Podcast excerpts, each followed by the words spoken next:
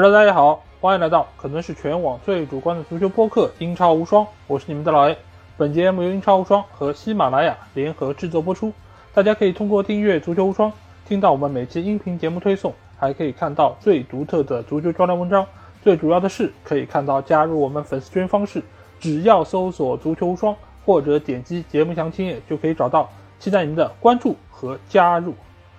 那第四轮的英超联赛在上周末是进行了全部的十场比赛啊。那在这轮的比赛中，我们看到利物浦队非常不攒人品的九比零大胜了伯恩茅斯啊，也是一出胸中的这口恶气啊。而其他的几个 Big 六的球队啊，曼联啊、阿森纳啊、曼城啊，包括还有切尔西，都是在非常不利的情况之下拿到了三分，继续在积分榜上前行啊。热刺也是在最后的一场比赛中。面对诺丁汉森林全取三分啊！但是在保级区，我们看到很多的球队，他们都在不断的沉沦，包括莱斯特城，包括埃弗顿，还有狼队啊，他们到目前为止四场比赛难求一胜啊，所以他们也是深陷保级的一个泥潭之中啊。那由于下一轮的联赛在周中，也就是周三的凌晨就会重新开战，所以我们这一期英超精华节目我们会做的稍微简单一点啊。我也不会通过关键词的方式来和大家盘点，我会通过十个为什么来和大家复盘一下这十场比赛啊！大家在以前小时候，我相信在学知识的过程中肯定都看过一本书啊，叫《十万个为什么》。那你如果想要更深入的了解英超的情况啊，我觉得一定要来听一听我们这十个为什么。当然，在我们的详情页啊，我只会列出这十个为什么的问题，而不会具体说出这是关于哪一个球队、哪一场比赛。甚至于哪一个球员的一个情况啊，所以大家仍然需要通过收听节目来一一了解。不过我觉得这个应该要比之前的关键字要好猜一些。如果你是看了本轮比赛的球迷的话，我相信应该会比较容易能够猜到我说的是哪场比赛，中间所要说的球员又是谁。好，那事不宜迟，接下去我就会通过这十个为什么来和大家一一盘点本轮的十场。精彩的比赛，那来到第一个为什么啊？那就是为什么有的球员进了球他却不笑？哎，这个球员是谁？进了球很开心，他却不笑，而且这个球员他进了这个球啊，是本场比赛的制胜球，那就是布莱顿在主场迎战利兹联这场比赛啊。我们来到是美国运通球场啊，因为有的听众说啊最好还是希望我能够把主场的这个球场的名字能够念出来。对，那布莱顿在主场一比零最终是战胜利兹联队。为什么进球的格罗斯他没有笑？因为他觉得进球已经太容易了，如探囊取物一般啊。这个我们就不得不说一说这个赛季格罗斯的一个作用。格罗斯以往来说一直是作为布莱顿队的一个轮换替补，因为他一度已经在球队内部没有主力位置，因为他的年龄已经偏大，而且他的技术特点相对来说也已经是偏慢了。所以这个时候，波特把他放在了替补席上，直到有一些球员出现伤病的时候，他才会轮换上阵。因为他的定位球还是有一定特点的。但是这个赛季，他却不断的在取得进球，在对曼联比赛中，他取得两个进球。这场比赛他又取得了进球。为什么他能够在这个赛季迸发出不一样的一个特色呢？我觉得一个很重要的原因就是，布莱顿这个球队，由于他队内把握机会能力一直是比较欠缺。所以他的锋线球员维尔贝克其实不承担一个进球的绝对意义，所以他更大程度上是给身后的这些中场球员来制造机会。而布莱顿队每过一段时间，他的中场球员中就会有一个球员脱颖而出，承担起进球的一个责任。上个赛季有很长一段时间是以特罗萨德来作为他们主要的一个输出点，而这个赛季。格罗斯很好的扛起了这个大旗啊，而且格罗斯这个球员他本身就是拥有德国球员这种冷静以及果敢，所以他在这几轮比赛中他的一个发挥也可以说是非常好的体现了这一点。他进球之后也不会有那种特别狂喜的表情啊，是属于那种喜怒不形于色、非常冷静的球员。所以这样的球员其实是球队非常重要的一个保证啊。而这场比赛布莱顿队其实是创造出了相当多的机会啊，但是。中场线的另外一个球员，也就是马奇，他其实是浪费了不少球。这些机会如果能够给到格罗斯来把握的话，我觉得或许这场比赛早早就能够锁定胜局啊。而在前几轮比赛中发挥相当不错的利兹联队，为什么这场比赛他的表现会比较惨淡？我觉得一个很重要的原因就是利兹联队的技术特点啊，其实是很容易被布莱顿队所克制的。因为布莱顿队，我们之前也说到，他中场线的一个控制能力是非常强的，所以一般的球队很难能够通过他的中场。而利兹联队又是属于那种速度很快，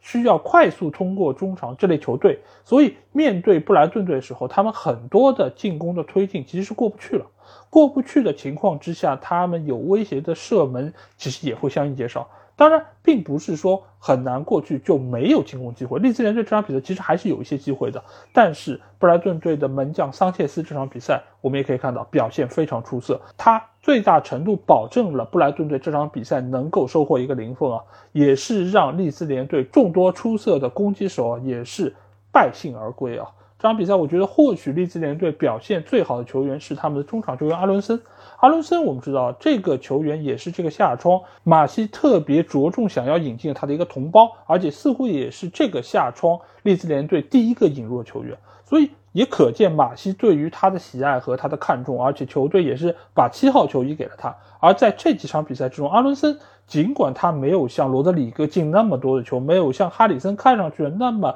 闪亮。但是他在中场的一个作用和贡献都是非常出色的，所以利兹联队，我觉得这个赛季他在防守端的问题，我觉得没有得到特别好的解决，但是他们在进攻线似乎已经找到了自己的感觉，而且中前场几个球员，我觉得对于利兹联队在进攻方面有所发挥是非常重要的，似乎他们可以复制前年贝尔萨刚刚带队升回英超时候的那个状态，所以对于利兹联队还是值得多期待一些。而对于布莱顿队来说，他目前球队的一个进攻转化率还是相对偏低啊，球队仍然找不出一个非常适合的能够把创造出来的机会转化成进球的一个球员。目前来说，波特仍然在寻找这样一套适合布莱顿队的一个体系啊，因为如果进球的转化效率这一点他没有办法改善的话，他只能用大量的机会。来弥补这方面的一个缺陷啊，这个其实对于球队的体能消耗以及球员整个心态上面，我觉得都是一个很大的负担啊。所以波特其实他要解决的问题还比较多。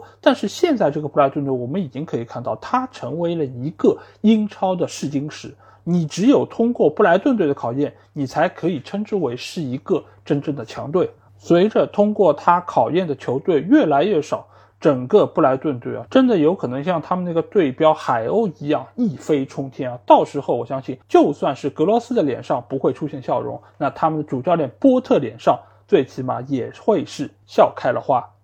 那第二个为什么我来到是为什么有的球员没进球，他却总在笑？那这个总在笑的球员是谁呢？那就是利物浦队的当家射手萨拉赫。萨拉赫这场比赛真的是蛮郁闷的，为什么呢？就是九个进球和他没有一丝关系，最起码从直接的数据上体现，没有一丝关系。当然他在场上肯定还是做出了他应有的贡献，但是这场比赛给我留下最深印象的，显然还是他那口大白牙啊，因为每一次。错失了机会之后啊，他都会露出非常灿烂的笑容。这个笑容一方面当然是为了化解尴尬啊，另外一方面其实也说明他整个人的心态是比较的放松。但是就在这样的一场比赛，面对伯恩茅斯这样一个比较弱的对手时候，照理来说应该是萨拉赫所谓的虐菜区域，因为我们以往都在说啊，萨拉赫是虐菜狂人，而马内在关键时刻他会有非常重要的作用。但是面对这样的一个对手，面对九个球的大胜，萨拉赫为什么毫无发挥呢？有些朋友说啊，是因为去年他续了约啊。有些球员啊，尤其是非洲的球员，一续约，哎，他整个心态就懈怠了，他整个状态就下降了，他似乎就躺了，对吧？躺平了。但是其实我不太认同这样的观点啊，因为你不能把所有的非洲球员都归为一类啊，这个其实我觉得贴标签是不可取的。而萨拉赫，我们知道他是一个职业性非常好的球员，这场比赛他没有进球，我觉得当然是因为他的状态比较的一般，他还处在个人状态的一个调整期。毕竟过去的一个赛季啊，他奉献了非常好的一个发挥，他也在国家队层面参与了很多比赛，所以今年对他来说，他的体能的调整期以及整个兴奋期还没有到来。你与其认为他是因为续约之后整个人懈怠了，不如把他看成只是一个比较正常的状态的起伏。毕竟他在前几轮比赛中也有进球，而且状态也还不错。而且这场比赛我们也可以看到他在边路的一个接应，包括给同伴创造机会方面，或者说所谓的策应进攻方面，他还是做出了相当贡献啊。只是有些球确实是运气不佳，反倒是队内的其他球员的一个优良的状态啊，反衬出了他并不是那么出色。包括这场比赛发挥极为出彩的菲尔米诺。菲尔米诺，我们知道他其实一直都是一个门前把握机会能力非常强的球员，而且他对于门前这种机会的嗅觉啊是非常独树一帜的。因为从身体条件来看，菲尔米诺他不是属于那种身体特别壮实，或者说是射术特别精湛，他是属于那种门前感觉非常好的球员，而且他也能够知道怎么为整个体系来服务。所以这场比赛，他不但自己进了球，而且也给不少的同伴创造了假意。包括埃利奥特那个球，其实他就给的非常舒服。尽管你看上去可能是他停球失误，但其实这个球仔细看，他绝对是故意停给埃利奥特，让他能够顺势射门的。所以他是一个球商非常高的球员，而且再包括他上半场那个抢射，这种球你放一般的球员。你真的没有这么好的感觉，你你真的没有办法把握得住这样的一个机会，因为这个机会真的是稍纵即逝，而且你必须对于进球有非常大的一个渴望，你才能够取得这样进球。所以菲尔米诺表现相当出色，包括替补上场的卡瓦略，包括还有首发上场的路易斯迪亚斯这几个球员，你可以看到他们其实都是对于在利物浦队内。确立自己的一个地位是非常渴望的。路易斯·迪亚斯上个赛季刚刚来到球队，他其实现在就被看成是马内的一个替代者，所以他还需要依靠自己的进球，依靠自己的表现来让大家认同这一些。而卡瓦略今年刚刚来的一个新援，而且在中场这个位置他还属于一个小弟弟，所以他也需要依靠自己的一个发挥来让克洛普认同他是能够作为中场非常重要的一个轮换球员的。所以这些球员，他们对于比赛的一个兴奋程度是不一样的。而萨拉赫现在，我觉得更大程度上是参与到整个球队之中，能够来享受比赛这么一个球员，因为他已经在这个球队获得了几乎所有的成功。现在他只是需要凭借自己的能力，让利物浦队更上一步。而这场比赛，我觉得最倒霉的无疑就是伯恩茅斯啊，因为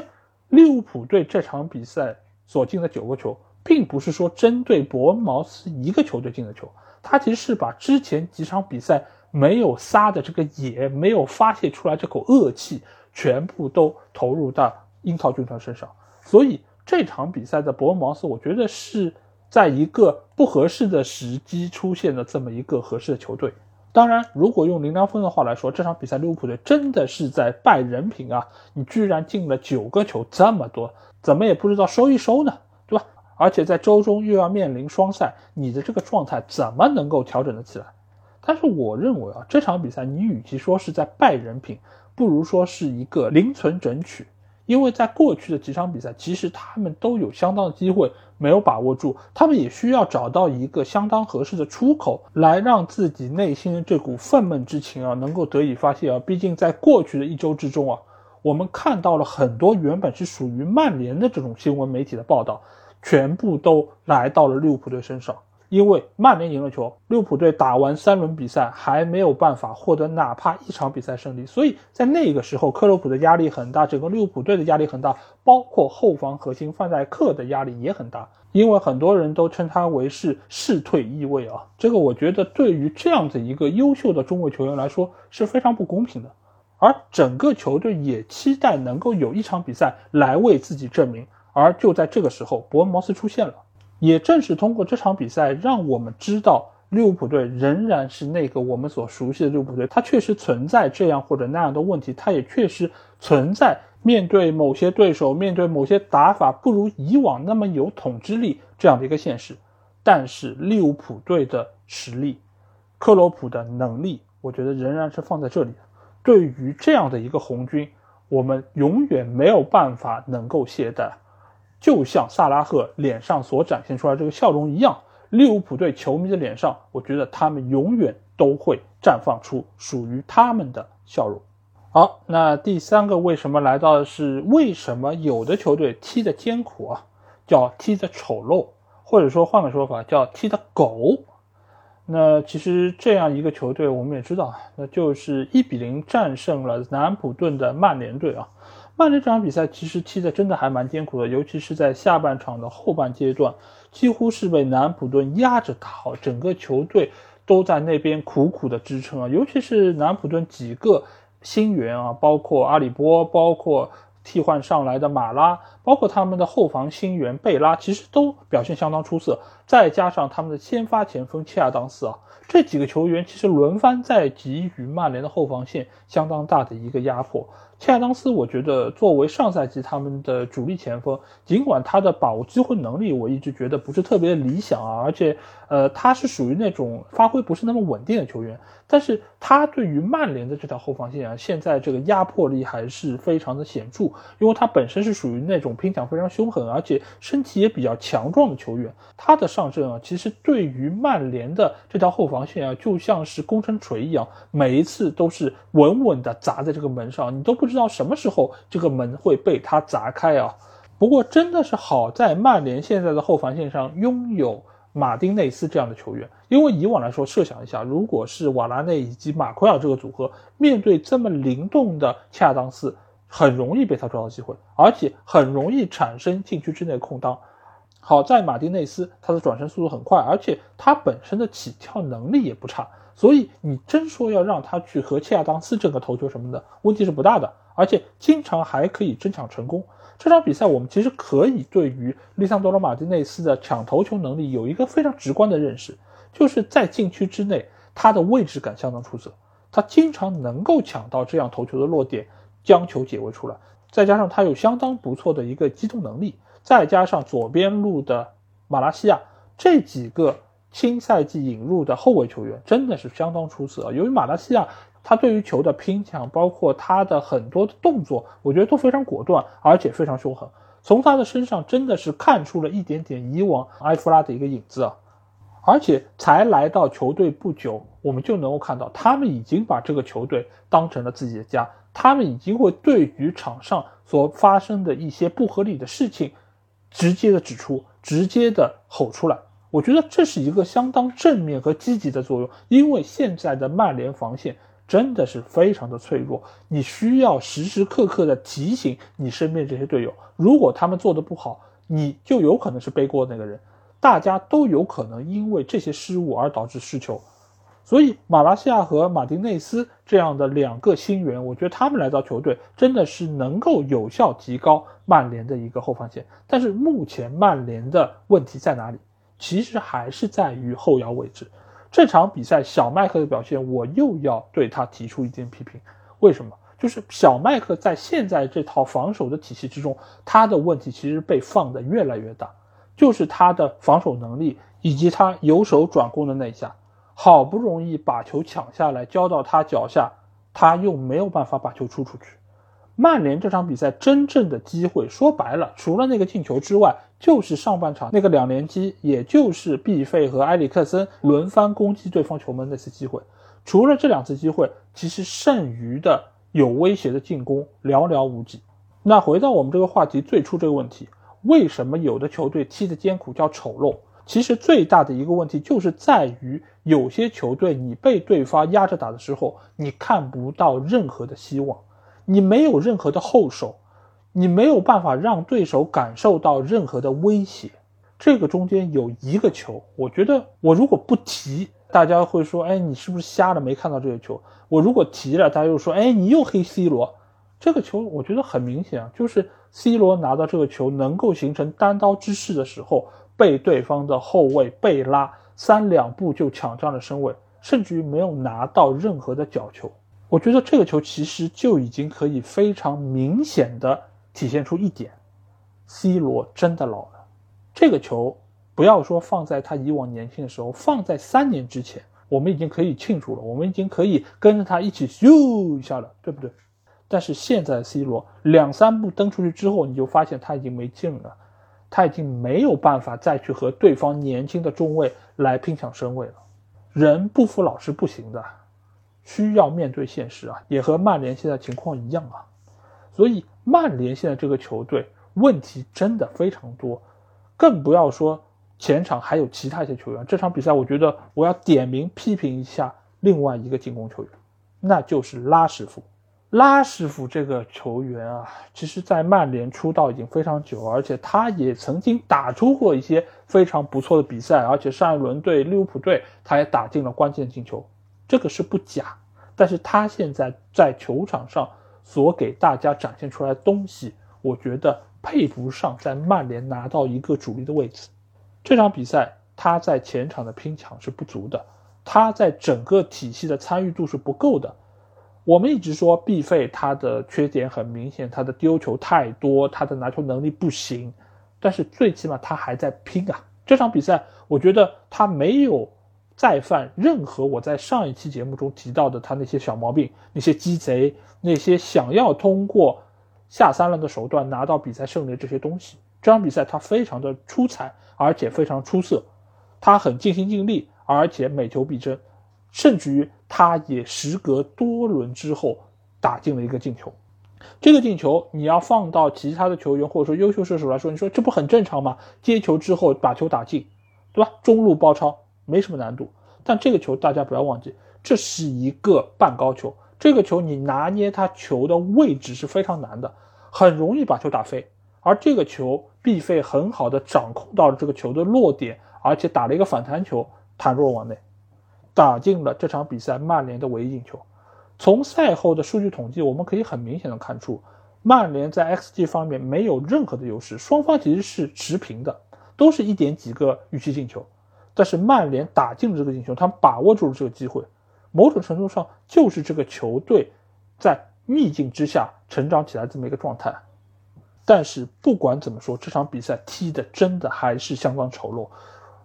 即便是在最后时刻派上了卡塞米罗，整个球队在防守端仍然是非常的挣扎，随时随地有可能要被对方进球，而且对方还在禁区之内拿到了倒钩的机会。我觉得真的是对于曼联队要敲响警钟啊！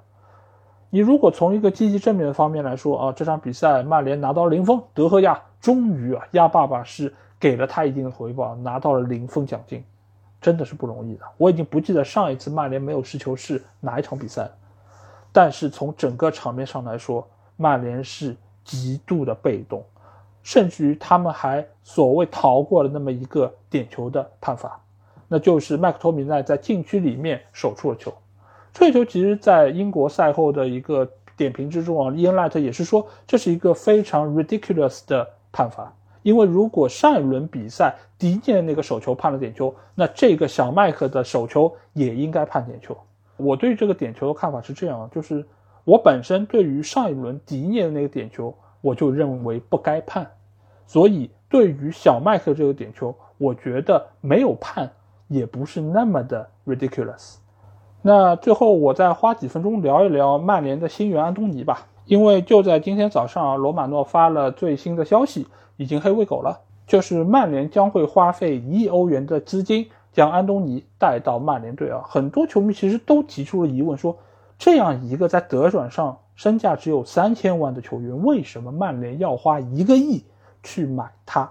其实很简单啊，因为这个一亿中间啊，如果他的真实身价是三千万，那或许曼联买他需要花四千万，甚至于五千万，因为曼联没有欧冠可打。这我觉得是一个比较实际的价值，而且。针对于他在场上所表现出来的能力来说，我觉得五千万是一个比较真实的价格。但为什么要花一个亿？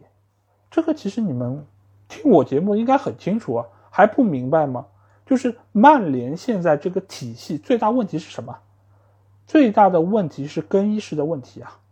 到目前为止，滕哈赫其实还没有彻底解决更衣室的问题。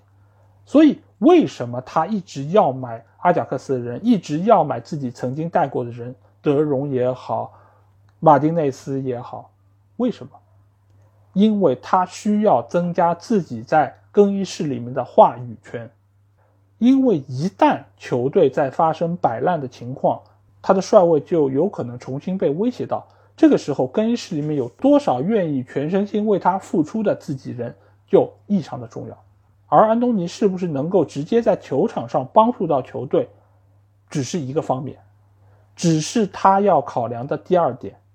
或许他可以在之后的比赛中啊替代拉什福德出现在比赛场上，能够对于球队在中前场的压迫以及进攻有提升，这个是有可能的。但是其实更重要的一点还是我刚才说到的，他需要增强自己在更衣室的话语权。另外一方面就是，如果俱乐部为滕哈赫花了更多的钱，买了更多球员，其实俱乐部要下定决心炒掉他的这么一个决定，就不会那么容易能够做出。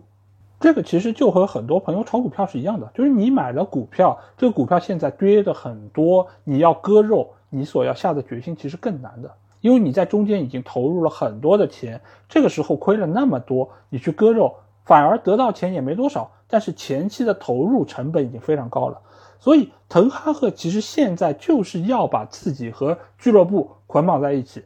这也是某种程度上他和朗尼克最大的区别。朗尼克其实要做的事情和滕哈赫做的事情没有任何区别，就是我知道该怎么让这个球队运转起来，就是我需要在更衣室打压一些人，扶持一些人，让自己更有话语权。但是朗尼克他没有办法去买入这么多球员，他没有在更衣室里面真正的树立起自己的一个威望，所以他被解雇了，他炒了鱿鱼。在这方面来说，你真的认为朗尼克的水平和？滕哈赫有太大的区别吗？其实没有太大区别，双方其实做了这么久，所要争取到的都是一件事儿，就是我怎么说，你们怎么干。因为如果这一点没有办法得到保证，你姓滕、姓朗、姓索、姓鸟，没有任何的区别，只是一个名字、一个国籍有没有头发的区别。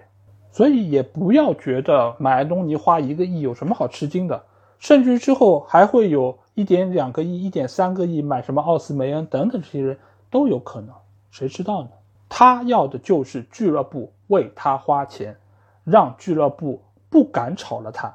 这他的目的就达到了。因为只要他还在任一天，他就能够把自己的想法灌输到整个球队。所以我也对于目前球队踢的丑陋不丑陋，我觉得不是太在意啊。为什么？因为很多教练他在刚到一个球队，尤其是对于整个球队需要大规模进行改革的时候，球队踢得丑陋一点，结果好一点，我觉得才是最重要的。因为你如果踢得很好看，但是赢不下来球，最后被炒鱿鱼的还是你，因为球迷不会认的，俱乐部也不会认的。这个时候三分比什么东西都宝贵，丑陋的胜利也是胜利，因为只有拿到胜利，你才有资格说。我想要对现状做出改变。好，那下一个为什么我们来到是为什么有的球队啊踢得很艰苦，它叫有冠军相啊。那其实，在曼联赢了南安普顿之后，我其实就在群里说，我说同样是打得很艰苦啊，情商低的人就说，哎，这叫打得丑陋啊，这叫狗。那情商高的人就会说，哎，这叫踢得有冠军相。那为什么我们会说有一些球队啊，他明明赢得也很艰苦，而且？很大程度上，他也是被对方在压着打，但是他却能够展现出所谓的冠军相。其实这个中间非常重要的一个区别就是，你即便被压着打，你仍然能够保有后手，你仍然可以保持反击的可能性，你仍然可以对于对方的防线展现出极大的威胁性啊。那这里我们要谈到的就是阿森纳队在主场迎战富勒姆队啊。那有的人会说，哎，这场比赛其实阿森纳队也没有踢得很艰苦啊，他只是受到了一点小小挑战，或者说在比分上面他们是最后时刻才打进了制胜进球。但其实这场比赛我们不得不说啊，富勒姆队其实打的真的是相当不错，而且他们在一定的时间范围之内啊，其实对于阿森纳队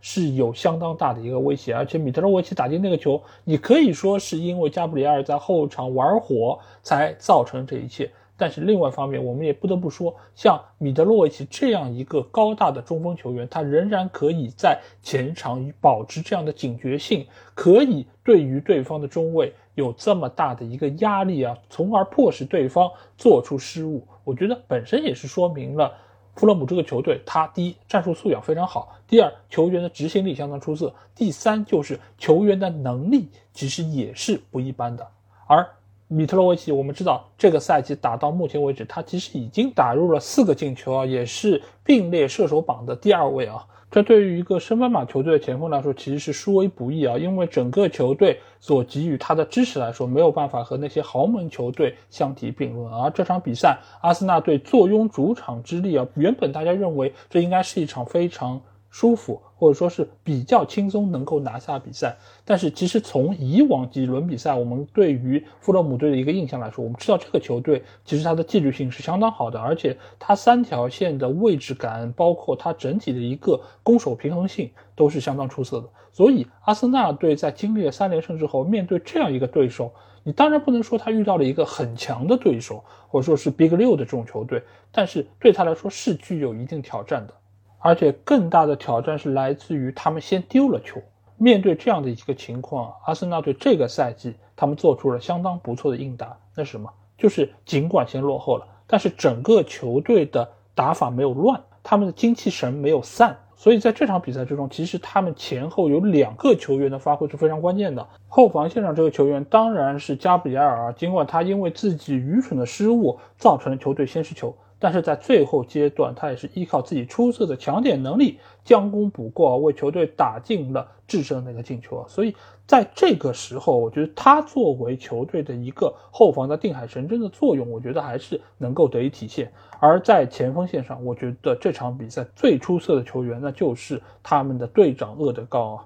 厄德高首先他这么年轻就被任命为阿森纳队队长，也可见球队对于他能力以及他在更衣室的一个地位。尽管我们一直说阿森纳队现在的进攻核心是前锋线上的热苏斯，但是现在在他身后穿针引线、掌控整个大局的无疑是厄德高。而且厄德高现在在中间场的一个大将之风啊，我觉得也是越来越明显。尽管这个赛季他在前两轮比赛中啊风头不如热苏斯这么的明显，但是在最近的几场比赛，我们已经可以看到他慢慢的接过了阿森纳进攻的一个大旗啊，因为更多的球队知道。如何限制热苏斯，不能给予他过于自由的一个带球空间，所以其实现在热苏斯能够拿到机会越来越少，受到了极大限制。而在他身后的厄德高，其实某种程度上就展现出了更重要的一个作用。他如果能够把自己的能力发挥出来，那阿森纳队进攻的一个气势就不会散，整个球队就能够有更好的一个进球转化效率。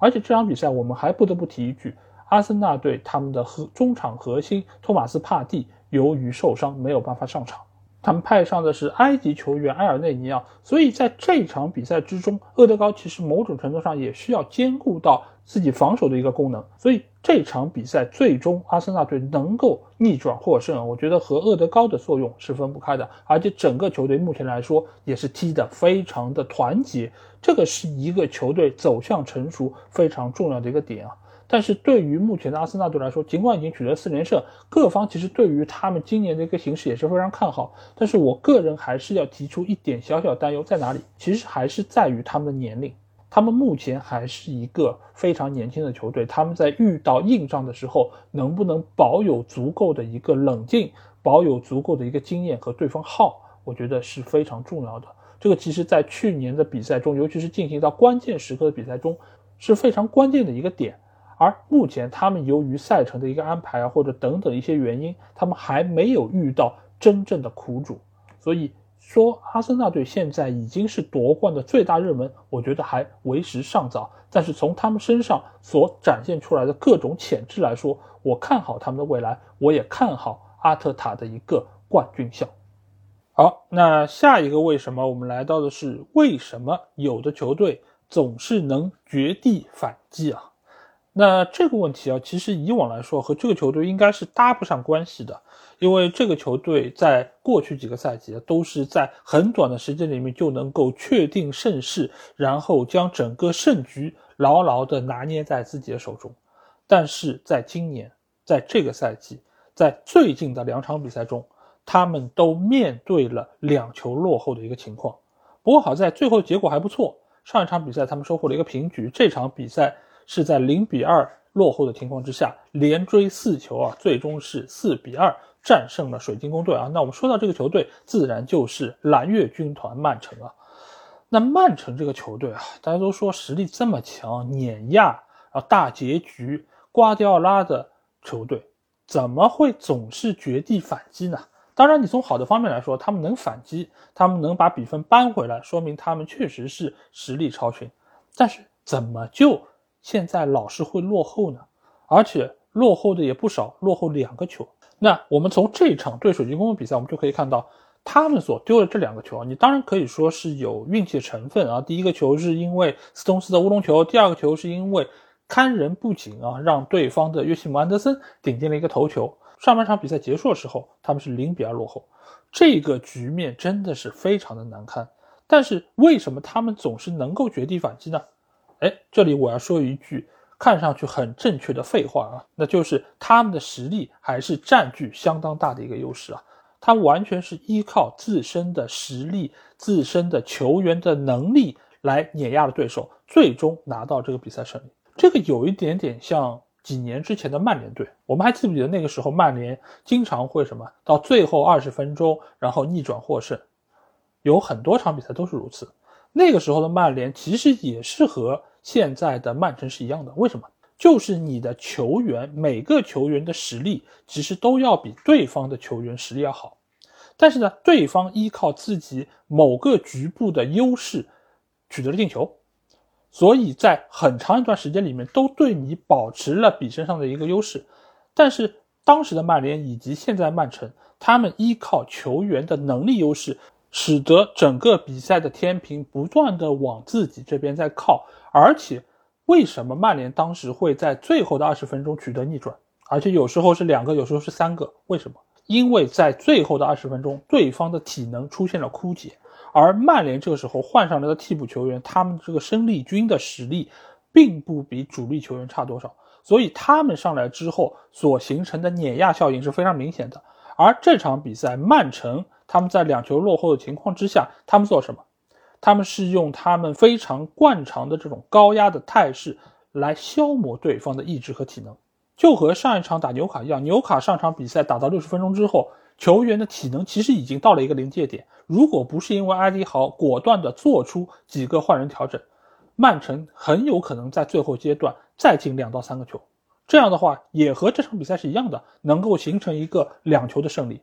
但是埃迪豪好在他的换人很果断，第二纽卡的这些替补球员他的能力其实还是有一定保证的，所以使得最后他们熬过了那非常艰难的二三十分钟，拿到了一场平局。而这场水晶宫队，首先他们的队长扎哈由于伤病原因就没有出现在大名单，所以使得整个球队在场上其实是缺少一个核心的。这种核心啊，一般来说你在让他取得进球的时候未必会占有这么重要的一个作用，但是你在领先的时候，你怎么守住这样的一个胜利，其实这个核心就非常重要。他需要把控好所有的一个体系，他需要让整个场上的队友都能够集中注意力。但是在这场比赛之中，尤其是到了下半场，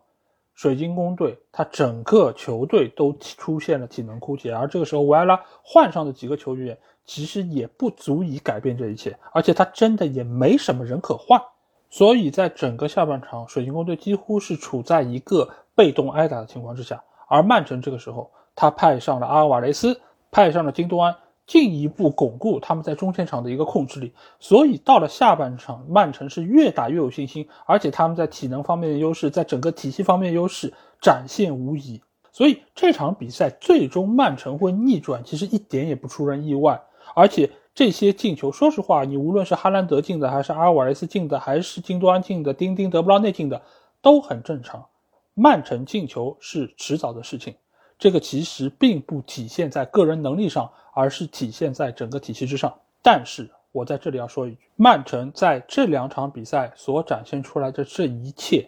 并不是一个很好的现象。为什么？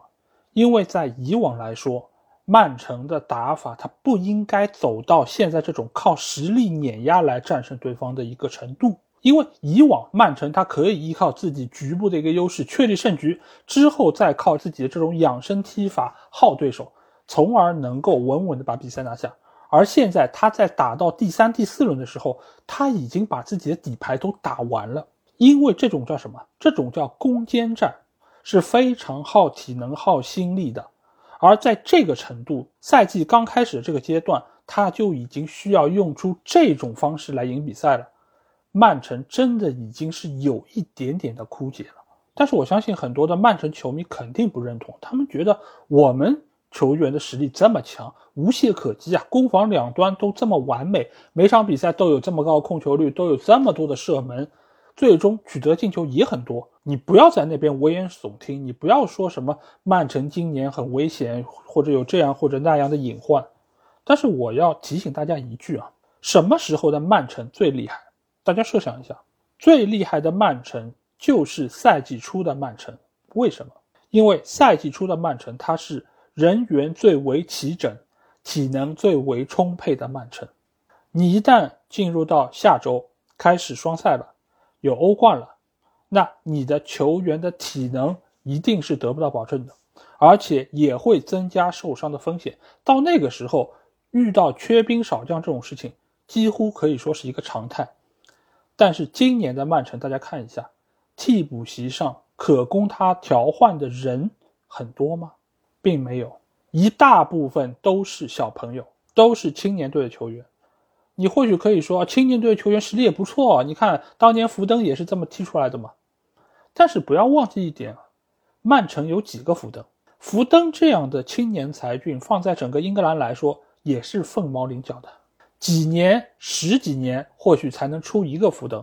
你指望现在坐在替补席上的帕尔默这种球员，他也能够成为福登这样的吗？而且在这里，我还想再重申一点啊，尽管哈兰德这场比赛打进了三个进球，上演了帽子戏法，但是，但是我仍然对于他的全面性以及他对于球队的贡献一点也不看好。为什么叫一点也不看好？我们试想一下，哈兰德和热苏斯他们在场上给予整个球队全方位的贡献，哪一个更多？我们只说全方位的贡献。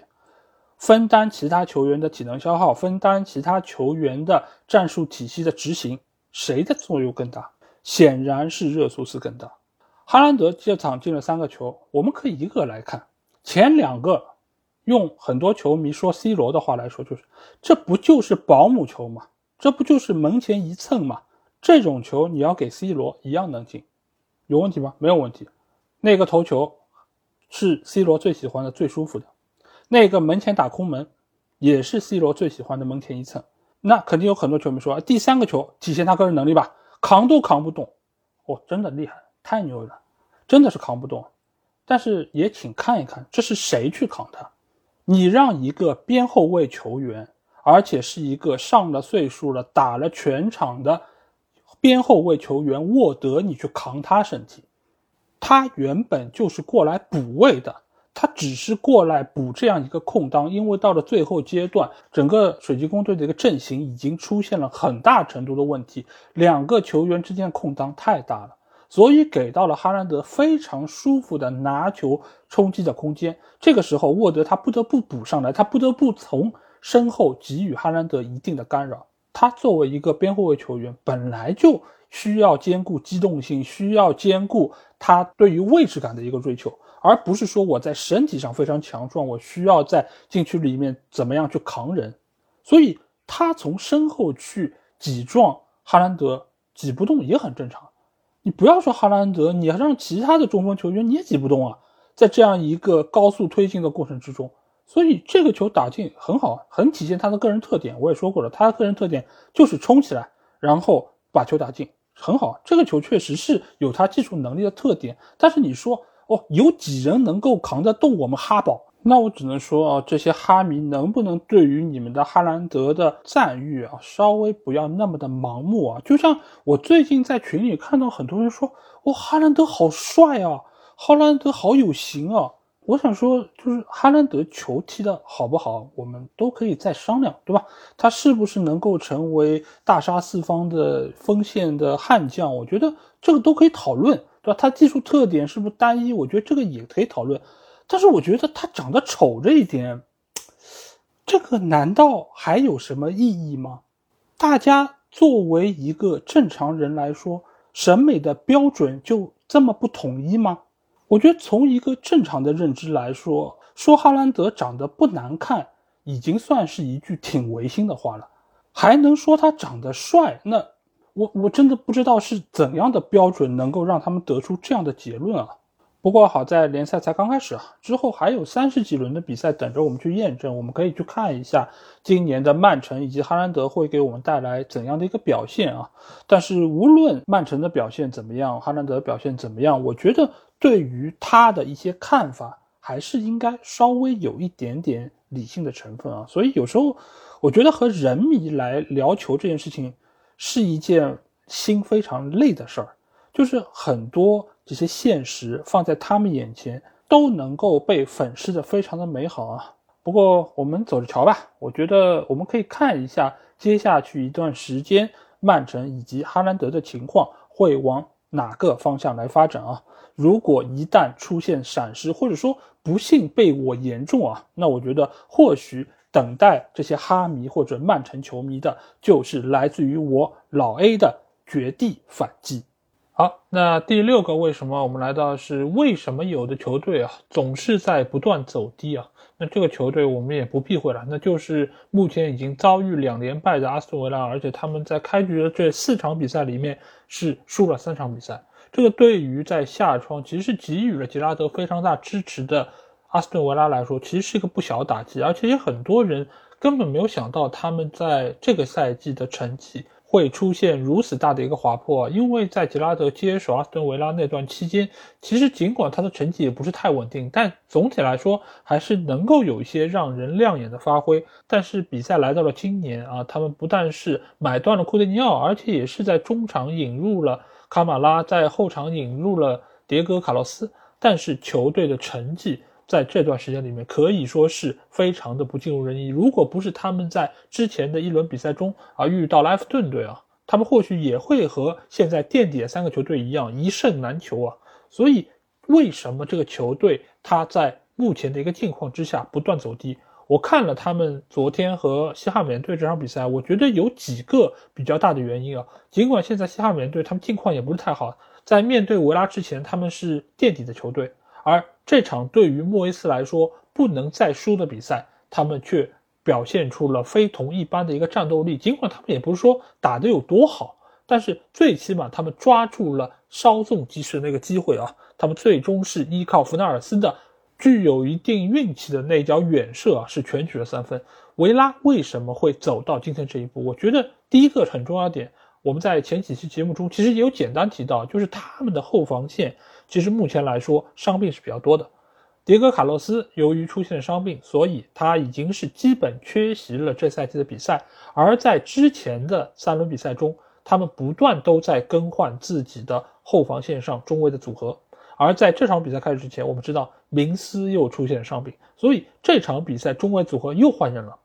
变成了孔萨和钱伯斯。大家想一下。如果你每一场比赛的后防核心都是在换人的，都是在不断的调整你的搭配，你的默契程度都要从头开始来培养，那你的防守又从何谈起呢？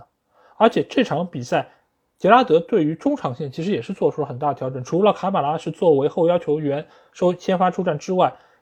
其他的几个位置，他派出了麦金，还有道格拉斯·鲁伊斯这样的偏防守型的队员，只是派上了库蒂尼奥一个进攻型的中场球员。而这样的一套阵容，其实被认为是非常保守的一套打法，因为以往来说，啊，他们在前场一般会派上类似于雅各布·拉姆齐这样的非常年轻的有冲劲的中场球员，对于对方的防线进行冲击。但是这场比赛，我们发现有几个很有意思的点。一个点就是在于库蒂尼奥他会经常游弋到本方的左边路，而这个边路一般来说都是丹尼斯会回撤之后遇到的位置，而且这一路还有他们经常会后插上的左边后卫球员迪涅，所以你会发现经常会有两到三名球员抢到同一个位置，这个其实就是他们目前来说在阵容的使用方面啊，有些球员的位置职责划分不清。所以使得他们在很多的进攻套路展开的时候会发生重叠以及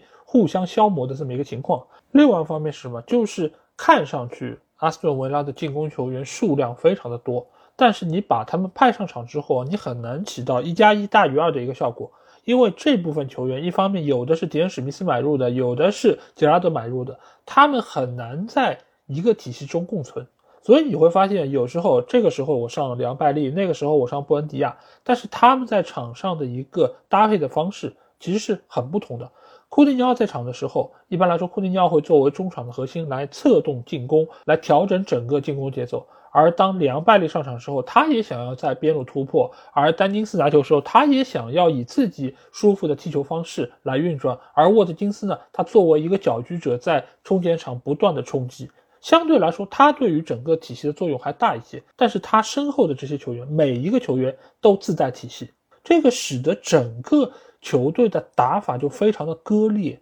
观众看的时候也会很懵逼，你到底想怎么打？你到底要怎么轮转你的进攻？而且当整个局面打不开的时候，这些自带体系的球员，他每个人都具备来一脚的这种能力。麦金有外围远射能力，道格拉斯·鲁伊斯也可以抽一脚。小将雅各布·拉姆齐他也有外围远射能力，布恩迪亚也有带球突进的能力，丹尼因斯也有突进的能力。但是这些球员的能力真的能被捏合在一起为整个球队所使用的吗？现在来看。杰拉德带了这么长的时间，还没有看出他有捏合好这个阵容的一个水准，所以很多时候你会发现他们的打法就是东一锤子西一榔头，你也不知道到底谁是重点。可能这场比赛你的状态好一点，那你可能就出彩了，你可能就进球了。但是如果哪一天大家的状态都很一般，你是没有办法能够让整个球队赢球的。而在这个层面之下，我们反观另外一边的西汉姆联队，这场比赛其实西汉姆联队打的也很差，差到什么程度？差到上半场他们几乎是被阿斯顿维拉压着打。当然，维拉拥有一定的主场优势，这个也是可以理解。但是我们发现啊，到了六十多分钟，西汉姆联队把斯卡马卡换下，换上了安东尼奥之后，我们发现熟悉的西汉姆联队又回来了，这又是我们所熟知的那一套独属于西汉姆联队的打法。尽管现在来说，鲍恩的比赛状态比起上赛季来说是有很大程度的一个下降，但是总还是有一些残存的打法留在这些球员的脑海之中，他们之间的默契度还是在的。所以，当安东尼奥跑出空当之后，他就能够给到身后的弗纳尔斯足够的起脚空间，而正是抓住了这样一个稍纵即逝的机会，才使得弗纳尔斯打出了那脚远射，最终是确立胜局。所以你可以说这场比赛的两个对手是在比烂，谁更烂一点？而显然西汉姆联队在快要到底的时候，他实现了反弹，最终抓住了一线生机。这个三分对于莫耶斯来说真的是太重要了，因为如果这场比赛再输，他将在副班长的位置上继续待下去。这个对于莫耶斯身上的压力来说真的是无比巨大。而现在他把这个压力给到了谁？给到了杰拉德。所以，从目前的维拉队的情况来看啊，杰拉德想要摆脱这一切，他就必须解决好手上这些球员该如何成为一个整体的打法，或者说，你索性就安排一个核心球员，你以他的打法为主，剩下的球员都作为你的辅助来给你添砖加瓦，或者说你在体能不够的情况下，你被换下场，我再以 Plan B 的方式来运行整个球队。否则的话，现在的阿斯维拉，我觉得就是处在一个内在消耗的过程之中。每一个球员单拎出来都有自己的能力，都很不错，但是你放在一起反而互相干扰，所以这就是阿斯顿维拉不断走低的根本原因。好，那来到下一个为什么啊？那为什么有的球队能够在比赛的最初进球？哎你发现没有，像这种啊，能够在比赛一开始就实现进球的球队啊，这真的是获得了得天独厚的一个优势啊，因为相当于他们是次带一比零开局啊。但是这样的球队通常具有怎样的一个特点呢？就是他非常会抓对手的弱点。那这场比赛我们来到就是诺丁汉森林在主场迎战托纳姆热刺这场比赛啊。在比赛一开始，其实诺丁汉森林是打得更好、更积极主动的一方，但是就在这个时候，哈里凯恩抓住了对方一个小小的防守失误，将球打进，比分改写成一比零啊！这个其实对于热刺来说真的是一个非常大的利好，同时这个进球也给这场比赛定了一个基调，什么基调？就是稚嫩和老练的对决。如果看了这场比赛，朋友一定会对于这场比赛诺丁汉森林的表现有非常深的印象。他们整场比赛其实创造了不少的机会，而且他们的控球率一度也非常的好。热刺在对方的主场其实是有一度被压得喘不过气来，但是最终获胜的是谁？获胜的是热刺。而且当你以为是诺丁汉森林会在 XG 的排名上获得优势的时候，哎，你错了。尽管诺丁汉森林打得有声有色，看上去很热闹，但是他们在预期进球方面其实是远少于热刺的，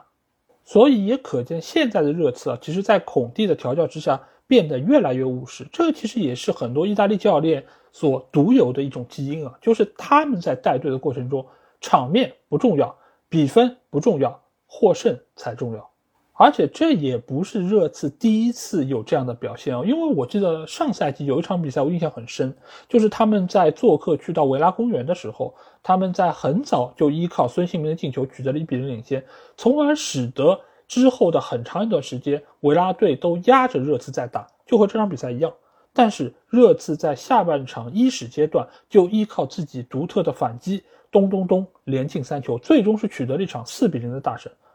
这种比赛对于热刺来说，可以说打的是非常轻松。这个轻松当然不是从场面上啊，因为场面上他们是被动挨打的一方。但是其实对于热刺来说，这种打法是非常节省体能的，因为对方是围着你在攻，你只要防守，然后打反击。反击的话，其实也比你参与阵地进攻要更加省体力，因为一脚长传过去，或者几个三传两倒就可以打到对方身后。这个时候，你的前锋球员只要面对对方门将的单刀球能够处理好。那就能够很轻松的改写比分，而且这个时候，随着你的进球越来越多，你对于对方信心上的消耗也是越来越大的，而这个时候，你拿下这场比赛也就变得更加容易了。而这场对于诺丁汉森林比赛就很能够说明这些问题啊。我们之前也说过，诺丁汉森林他花了非常多的钱买了相当多的球员，所以这个球队它的捏合其实是个很大的问题。而目前来说，库珀的球队相比于他第一轮面对纽卡那场比赛来说，已经有了很长足的进步，而且他在局部的某些配合是卓有成效的。但是目前这批球员他们之间的一个配合，到最后转化的这一下，其实还是有比较大的问题。当然，这些问题或许在之后的比赛的过程中，或者说库珀的调教之中，他会有一定改善的成分。但是就目前这场比赛来说，热刺是牢牢拿捏住了这个年轻的球队。而且不要忘记，这场比赛热刺队的后防核心 C 罗梅罗并没有上场，所以其实上的几个后卫都是热刺队内除了戴尔之外都不是那么牢靠的一些中卫球员。所以诺丁汉森林从场面上来说。大家会觉得他是有一定的威胁程度，而且他也确实是拿到了一些机会。但是这一切显然都是在热刺以及孔蒂的掌握之中。而且到了下半场，孔蒂做出人员调整，也是相当具有针对性。用理查里森换下了状态不佳的孙兴民，用塞塞尼翁换下了体能下降的佩里西奇，给予对方最后一击。之后，哈里凯恩打进了第二个进球之后，果断的用比苏马换下了库卢塞夫斯基，稳住自己的防守。最终确保胜局到手，所以你会发现热刺的每一步决策其实都是踏在点上的，而且时间点效果都相当的卓著。更不要说中间，凯恩还错失了一次点球的机会。如果这个点球打进的话，我相信热刺的很多部署都会提早进行，而且也会更加轻松的拿下这场比赛。凯恩这场比赛他的状态相当不错，而且他的把握机会的效率也非常高。这个其实和上个赛季的凯恩其实形成鲜明对比，因为上个赛季他其实受到。转会曼城这个影响是非常大，所以他在前半赛季的状态其实是相当的不稳定，而且他也是缺席了季前的热身赛以及季前训练，所以他整个的一个竞技状态也是受到了极大影响。但是这个赛季，首先他是已经铁了心要和热刺一起奋斗，他是非常信任孔蒂的执教，所以你也可以看出他现在状态非常早的就已经爆发了出来。以往我们一直说啊，凯恩的八月其实是一个惨淡的八月，但是今年。不同于以往，他已经展现出了很好的竞技状态，反而是孙兴民最近一段时间似乎是找不到射门靴。这场比赛也有过多次尝试，但是效果不甚理想啊。但是有凯恩在，其实孙兴民的状态慢慢的调整，我觉得也是可以接受的一个情况啊。但是反观另外一个热刺的球员，我在这里真的是要着重批评一下，那就是理查里森。理查里森他真的是一个很有天赋的球员，他在球场上那些灵气，包括他助攻给凯恩那个球，相当的精彩。他不但是依靠自己非常积极的拼抢把球断了回来，而且非常精准的用外脚背撩传给到了哈里凯恩，产生了这第二个进球。这一切都很完美。但是，为什么他要在对方的球场颠球玩呢？为什么呢？这个是怎么想的？我不是很明白。就是你确实是取得领先，你也确实是有不错的发挥，但是真的有必要在球场上颠球玩吗？也难怪对方的球员会过来直接把你铲倒。这种事儿，但凡你要是出现在比如说野球场上，我相信一定会打起来。我们群里其实也在讨论，就是理查里森当时这个脑子是怎么想的，他为什么会有这样的一个反应？因此，我觉得经过了这样的一个风波之后啊，孔蒂也应该要对于理查里森在很多方面进行训导啊。因为这样的一个年轻球员，其实现在也不算年轻了，他也是在英超摸爬滚打了很久，还能够做出这样不理智乃至于有一些幼稚的动作，我觉得其实是阻碍他能够更进一步非常大的一个障碍啊。而且对于热刺俱乐部来说，我觉得也不是一个特别好的情况。而反观森林这边，我觉得这场比赛亨德森的表现可以说是完美，尽管失了两个球，但是他的表现无可指摘。无论是他扑出那个点球，还是他其他的那些高阶低挡，我觉得一点也不比德赫亚要差。而且以往来说，德赫亚最被诟病的是什么？就是他扑点球不行啊。那既然在阵中有这么一个扑点球的好手，为什么不给他机会呢？如果因为这样的一些原因造成了这么优秀的一个门将流失，我觉得对于曼联来说真的是太可惜的一件事情了。所以对于这样的一个热刺来说，尽管他们还存在着很多的问题，但是有孔蒂这样一个教练存在，他们就能够最大程度上弥补这一切。如果他们能够在更多的比赛中早早就取得进球的话，那他们在今年联赛的征程之中将会有一个相当不错的结果。好，那接下去我们要来说一说啊，为什么有的球队会在最后时刻丢球啊？那我们要来到的是莫里纽克斯球场，在这里，狼队将主场迎战是纽卡斯尔联队啊。狼队这场比赛其实打的是相当不错，而且他整个中场线现在是越来越成型。新加入的马蒂亚斯·努涅斯，包括中前场的格德斯，包括这场比赛是派出了伤愈复出的劳尔·西米尼斯。其实整个中前场这几个球员，加上原先在队伍中的内维斯，还有穆蒂尼奥啊，整个狼队中场线现在其实是打得风生水起。而且这场比赛他们遇到是什么？遇到的是缺少了吉马良斯的纽卡斯尔联队。吉马良斯我们知道他是整个纽卡中场的一个核心球员，他是负责整个球队出球的一个非常重要的球员。而这场比赛由于伤病，他没有办法出战，所以整个纽卡的中场线，我们看一下啊，是乔林顿、朗斯塔夫还有威洛克这几个球员，其实没有一个是所谓技术非常细腻，是能够操控进攻线的。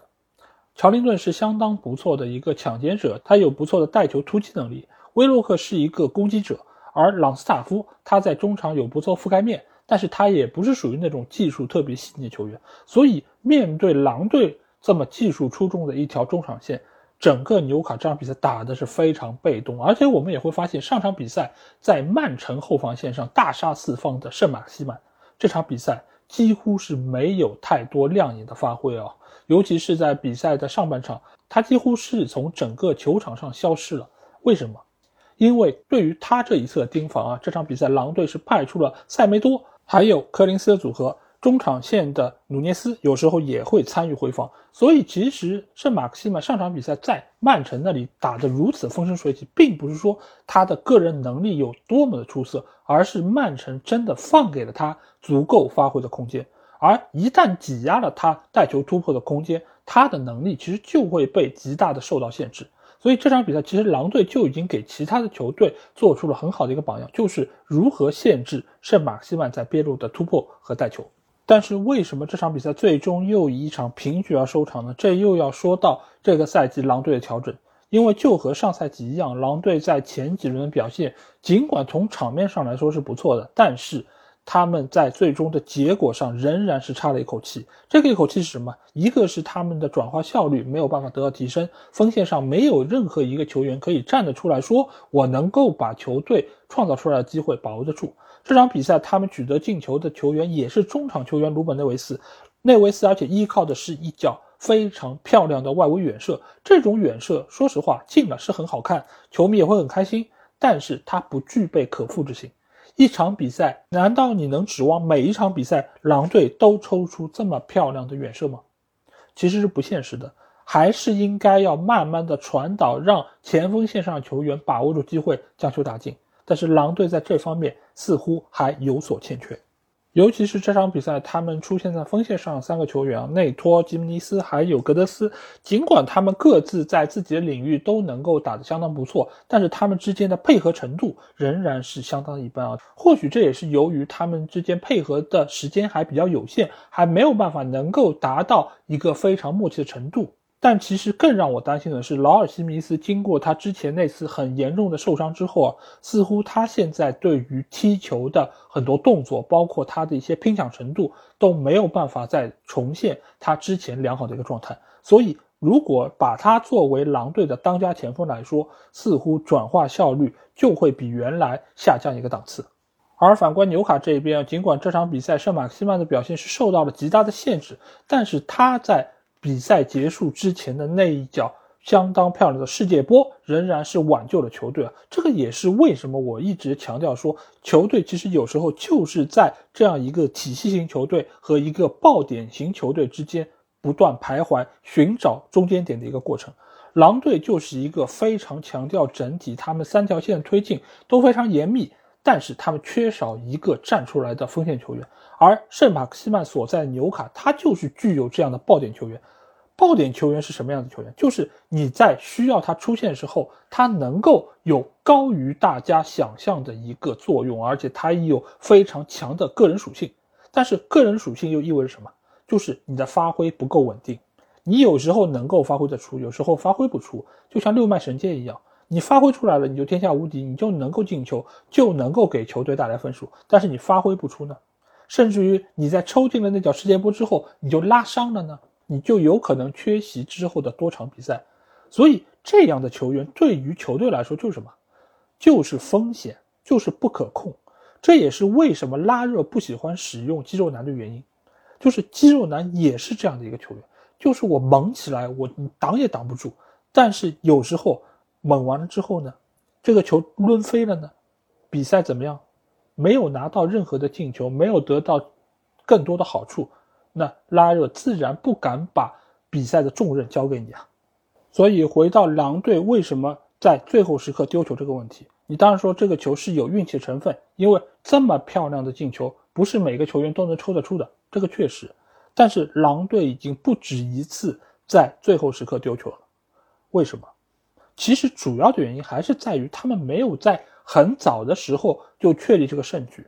甚至于整个球队在多次围攻对方球门而未果的情况下，反而自身的防守出现了问题，出现了松懈。大家觉得，哎，这场比赛一比零差不多稳了，已经到最后阶段了，伤停补时了嘛？那我应该可以拿下了。但就是这一刻的松懈，让整个球队崩盘。而且现在狼队大多数的球员其实都是新来的，或者说大多数球员所打这个位置，其实和上赛季都有很大的区别。所以他们还在一个不断磨合的过程中，不过相信啊，随着拉热对于这个球队的调教不断深入，狼队在最后时刻丢球这个毛病也会得到一定程度的缓解啊。但是你说真的要让球队能够在原有的基础上更上一层，那或许在看台上的纽卡的新援伊萨克才是狼队最终的解决方案。好，来到下一个为什么啊？那这个为什么有意思了？就是为什么有的球队啊占尽了优势却赢不了球？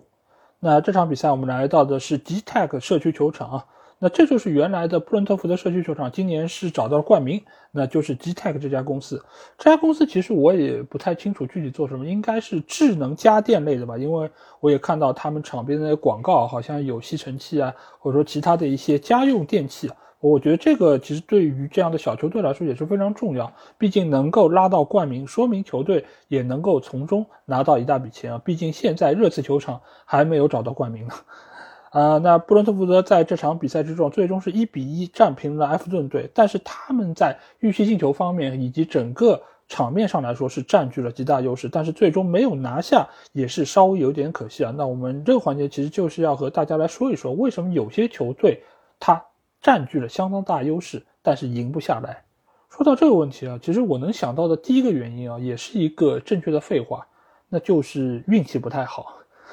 因为确实啊，你想，你创造出了那么多机会，你有很多的打门，而且很多打门都很接近进球。你除了对方的门将做出神级扑救之外，运气差其实也是一个非常重要的理由。包括这场比赛，其实。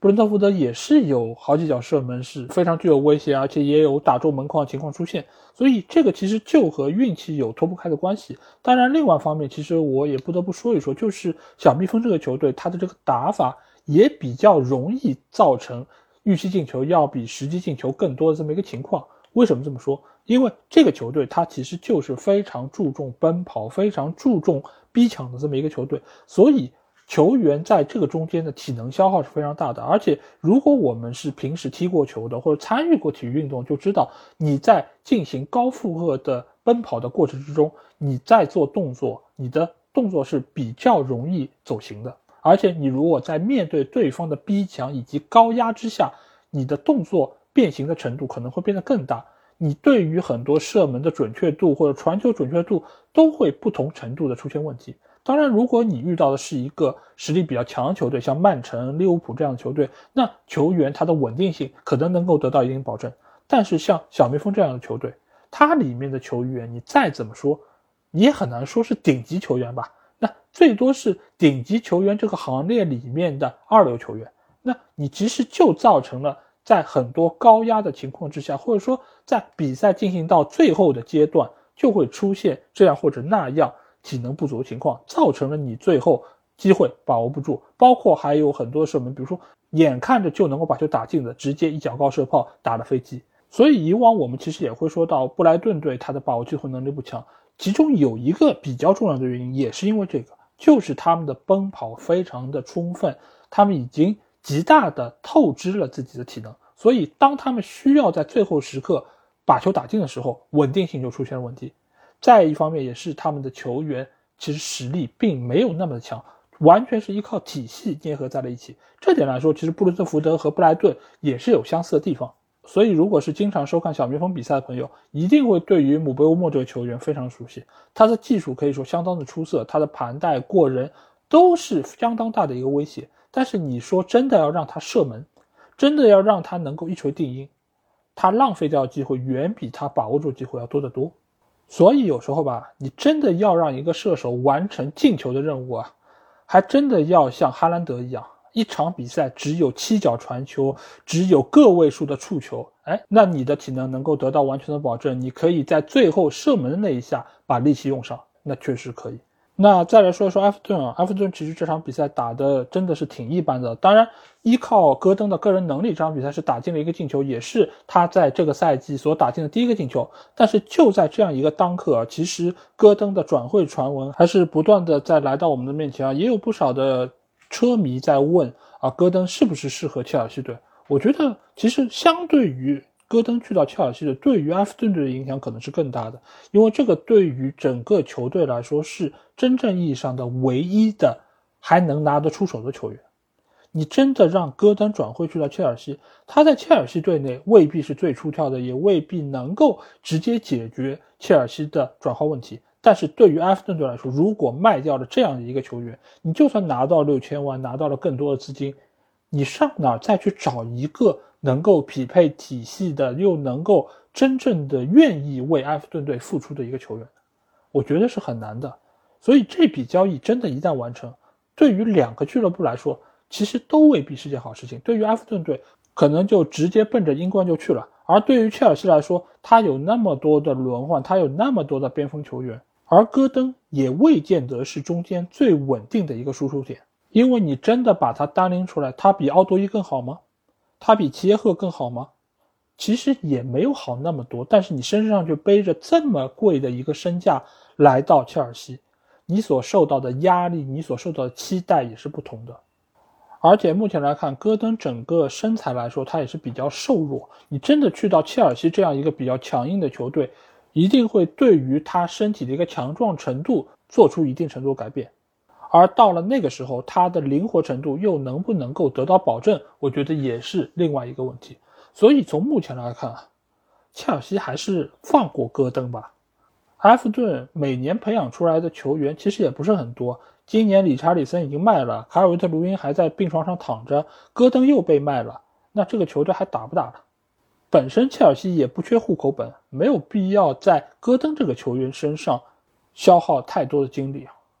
但是离转会窗口关闭其实已经不剩几天了，但是埃弗顿队似乎现在来看也没有太多的一个动作，这个其实对于他们今年的一个联赛的征程啊，我是觉得很担忧，因为从目前兰帕德带队来看。我看不到球队有任何向好的迹象啊！如果就这样的情况不断的进行下去，今年的埃弗顿或许就是我们短期内在英超联赛看到他们的最后一年。